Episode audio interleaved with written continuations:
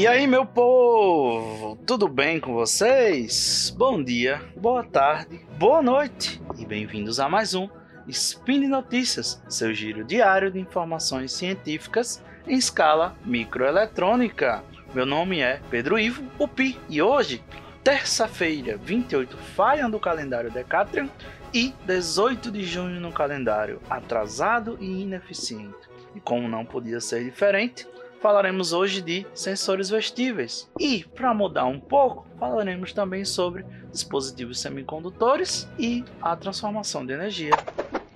Speed Notícias.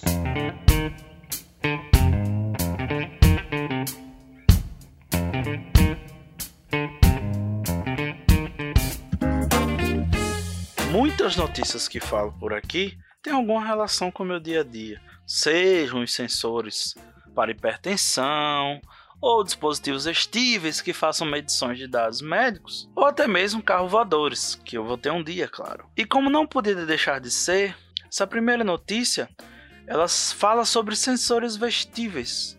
Esse vai ser parecido com um fone Bluetooth, desses mais modernos, totalmente sem fio. Mas esse vai realizar medições para auxiliar mulheres e também seus companheiros a predizer os períodos férteis e auxiliar no processo de gravidez ou na prevenção de gravidez indesejadas. O artigo ele foi publicado na revista I3E Transactions, Engenharia Biomédica, e ele está intitulado em tradução livre de detecção e predição da ovulação a partir de medições de temperatura medidas por meio de um termômetro vestível intra-auricular. Uma mulher que tenta engravidar pode passar meses e meses acompanhando seu ciclo de ovulação, muitas vezes fazendo um registro diário de fertilidade. Sabemos que existem vários e vários aplicativos e algumas técnicas, como a tabelinha, por exemplo, que prometem ajudar a mulher nesse registro. Mas alguns estudos questionam a eficácia de alguns desses métodos e aplicativos. A gente vai deixar um link aí falando sobre isso também. Do mesmo modo, aquelas que não pretendem engravidar tam podem também utilizar esse método e podem ter alguma surpresa depois de um, dois, três meses, já que esse método ele é considerado 75% eficaz. Sabemos que existem outros métodos contraceptivos com eficácia muito superior a essa, mas sabemos também que muitas mulheres ainda escolhem esse tipo de método, seja por motivos médicos, sociais e culturais. O sensor vestível denominado ONO, que foi desenvolvido pela ONO Labs e sua fundadeira Vanessa Shi, ela explica que ele foi desenvolvido após uma experiência dolorosa que ela teve. Ela usou um método típico de rastreamento. Esse método se baseia na medição da temperatura basal do corpo ou seja, a temperatura mais baixa que o corpo atinge durante o repouso. Se a mulher mede cuidadosamente sua temperatura basal todos os dias, ela pode detectar um pequeno aumento da temperatura causado pelo surto de hormônios associados à ovulação. Mas ficar fazendo isso todos os dias durante meses e meses pode ser frustrante e impreciso. Segundo a própria Vanessa, ela estava tentando engravidar e tinha que acordar no mesmo horário todas as manhãs e medir a temperatura imediatamente antes de qualquer movimento mais brusco. Era uma situação incômoda e estressante. Imagine você tentando engravidar, passar um mês, dois, três, quatro, cinco meses fazendo exatamente a mesma coisa todos os dias pela manhã. O ONU substitui essa medição pontual diária por um fluxo de medições realizadas durante toda a noite.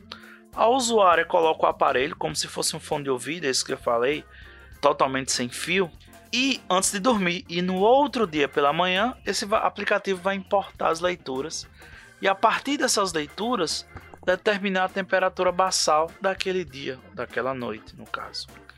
Dispositivo está em testes desde 2017, em fase beta. Os próximos passos vão incluir o melhor tratamento da informação para, a partir disso, predizer o período fértil da utilizadora. No artigo publicado por Peter, Peter Song e sua equipe, professor bioestatístico da Universidade de Michigan, ele descreve os algoritmos criados pela equipe para encontrar os pontos mais relevantes do fluxo de dados. Começaram por um filtro, né, para retirar aqueles dados mais discrepantes. Por exemplo, ah, teve uma medição de mais de 40 graus. É meio improvável a gente encontrar isso, como também abaixo de 30 graus. Então, essas medições mal feitas são todas retiradas do sistema. Depois ele vai cruzar esses dados com o ciclo menstrual da utilizadora. E ele vai usar um modelo estatístico de Markov para determinar uma relação probabilística entre os dados do usuário. A ideia é que esse processamento seja incorporado nas próximas versões. Eu, sinceramente, não acharia estranho que nos próximos anos a gente veja num novo lançamento de um novo fone de ouvido, fone de ouvido totalmente sem fio, de empresa lá de maçãs mordidas, tem uma funcionalidade parecida com essa. Imagine você escutando uma música para dormir e ao mesmo tempo tendo sua temperatura medida e auxiliar tanto na tentativa de gravidez como na prevenção de gravidez indesejadas. Acredito que muitos de nós já fizemos ultrassons e tivemos resultados, vamos dizer, inconclusivos, ou tivemos que fazer outra ultra para ter um resultado mais adequado. Antes de continuar, vamos lembrar rapidamente como funciona o ultrassom. Um aparelho vai enviar ondas sonoras, elas batem em um obstáculo e voltam. Como para o exemplo mais simples que a gente tem disso no dia a dia é o morcego. O tempo que a onda demora para ir e voltar vai lhe dar o quê? Pelo efeito Doppler, você vai saber a distância. Se vocês querem saber um pouco mais sobre isso, o Pena explicou bem legalzinho no último cast de relatividade, relatividade 2. Até a parte sonora ficou muito interessante. Obviamente, quanto melhor for o sensor responsável pela leitura, mais precisa ela será principalmente quando trabalhamos com ondas de frequências diferentes, para, podemos dizer assim, atingir materiais diferentes. Um exemplo disso é o corpo humano, que a gente tem que passar muitas vezes por pele, sangue, ossos, para chegar exatamente no local que a gente quer observar, que a gente quer medir. Uma equipe da Universidade de Xianjiantong, eu não sei falar chinês, lá na China, está pesquisando como melhorar esses sensores. Os sensores mais utilizados hoje em dia são os piezoelétricos, que convertem oscilações mecânicas, como as ondas sonoras, em sinais elétricos e vice-versa.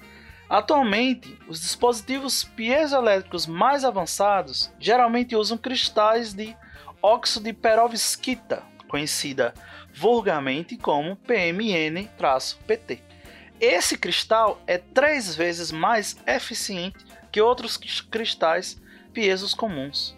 Mas, por muito tempo, essa área de pesquisa está, vamos dizer, estagnada. Poucas pesquisas indicam melhoras no desempenho desses materiais utilizados. Mas a equipe sujou a estrutura cristalina, ou seja, ela colocou uma certa quantidade de outro material dentro dos cristais PMN-PT, visando o que? Melhorar a eficiência, sujando e melhorando a eficiência. Essa sujeira ela foi feita na ordem de 1 para 1000, ou seja, era colocado um átomo de samário a cada mil átomos de PMNPT. Os cristais regulares geram cerca de 1.200 a 2.500 picocoulombs de carga Newton-força, mas os novos cristais sujos, vamos falar mais cientificamente, os cristais dopados poderiam chegar a 4.100 picocoulombs. Os pesquisadores descobriram que os átomos de samário tornam a estrutura cristalina mais heterogênea, tornando assim o cristal muito mais sensível e responsível a um campo elétrico aplicado. Também descobriram que a dopagem por samário levou às propriedades piezoelétricas mais uniformes à medida que os cristais eram cultivados. Cristais cultivados. Para facilitar nossa vida, eu vou deixar um link no post mostrando um videozinho rápido o que é cultivo de cristais, né? Um cristal semicondutor, como é que ele é cultivado. É basicamente uma semente que ela vai gerar os outros cristais. Eu vou deixar lá o vídeo, é mais explicativo do que minha voz. Essa dopagem, ela também levou a cristais menores, ajudando a reduzir os custos de produção e desperdício. Para finalizar, os pesquisadores também sugerem que seu trabalho poderia levar a dispositivos de imagem médica com melhor resolução, sensibilidade e eficiência. Ah, esse trabalho ele foi publicado na Science de abril. Deixamos também o artigo original nos links para que vocês possam dar uma olhada. E por hoje é só. Todos os links comentados estão no post. Deixe lá também seu comentário, elogio, crítica, sugestão, tudo o que você quiser. Lembra ainda que esse podcast só é possível acontecer por conta do seu apoio no patronato do SciCast, tanto no Patreon, no PagSeguro e no PicPay. Um grande abraço a todos, espero que todos venham para o nosso Nordeste dançar um pouquinho de forró nesse maravilhoso São João e até amanhã.